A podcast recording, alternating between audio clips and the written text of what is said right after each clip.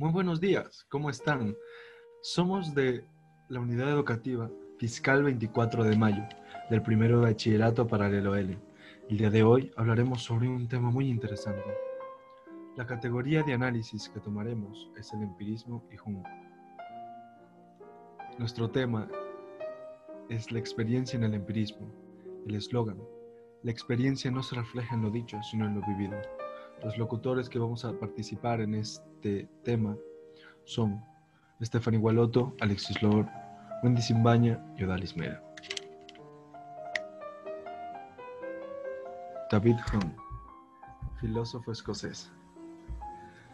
Nació el 7 de mayo de 1711 en Edimburgo, Lothian, Escocia. Nada es más libre que la imaginación humana.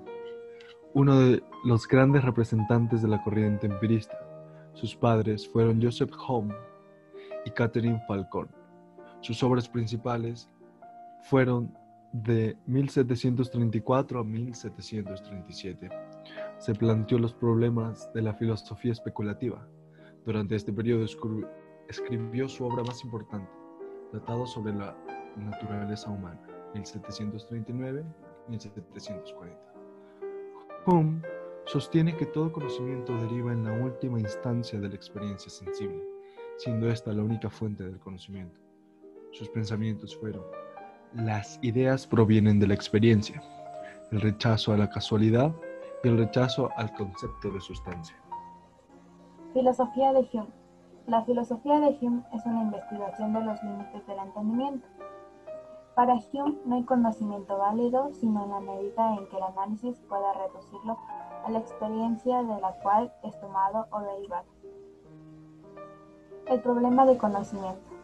Para Hume, el conocimiento es percepción, es decir, todo aquello que puede estar presente en la mente humana, ya sea a través de los sentidos movidos por la pasión o que ejercitemos nuestro pensamiento y reflexión.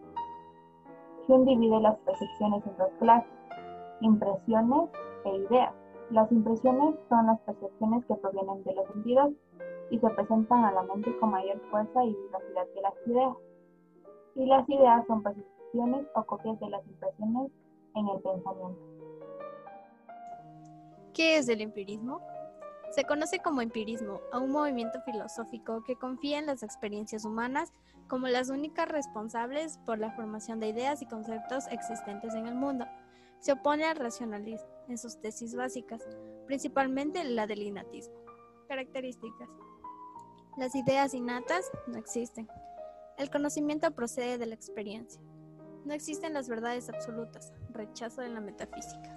Adoptar el método experimental inductivo del descubrimiento de nuevas ideas. La mente es una tabla rasa que ha de ser llenada de contenido empírico. Aspectos fundamentales del empirismo. Niega la absolutización de la verdad o como mínimo niega que la verdad absoluta sea accesible al hombre. Reconoce que toda verdad debe ser puesta a prueba y a partir de la experiencia puede eventualmente ser modificada, corregida o abandonada.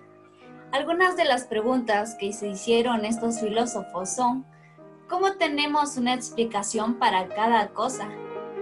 ¿Por qué el aprendizaje se basa en la experiencia? Y esto ha sido todo por hoy. Gracias por habernos acompañado Dale like y escribe en los comentarios qué tema te da interés por saber. Gracias.